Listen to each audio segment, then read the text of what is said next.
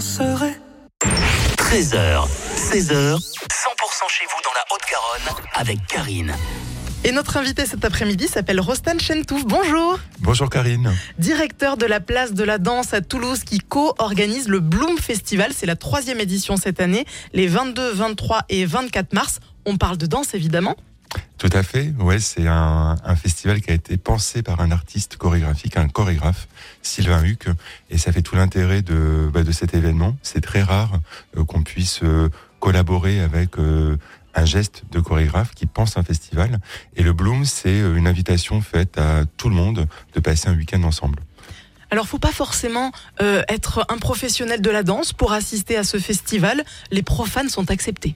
Ils sont invités absolument, ils peuvent prendre place à ce festival euh, et traverser la programmation qui va de spectacles, euh, d'ateliers, de, pratiques, conférences, projections de films, un DJ set, un bal participatif. Donc tout le monde est invité à prendre part à l'aventure. Et pas que de la danse contemporaine.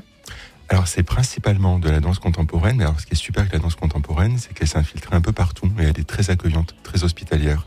Donc à partir d'un geste contemporain, on peut euh, découvrir des univers très riches.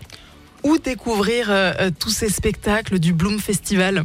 À Tournefeuille, puisque le, le festival est organisé en partenariat avec l'Escale. Donc tous les événements du vendredi au dimanche sont organisés à Tournefeuille à l'escale et à proximité de l'escale, notamment à l'Utopia, pour ce qui est de la projection euh, du film. Un festival porté conjointement par donc l'escale, la place de la danse dont vous êtes le directeur et la compagnie Sylvain Huc. Allez prendre vos places pour les événements du 22, 23 et 24 mars du Bloom Festival qui tourne autour de la danse contemporaine.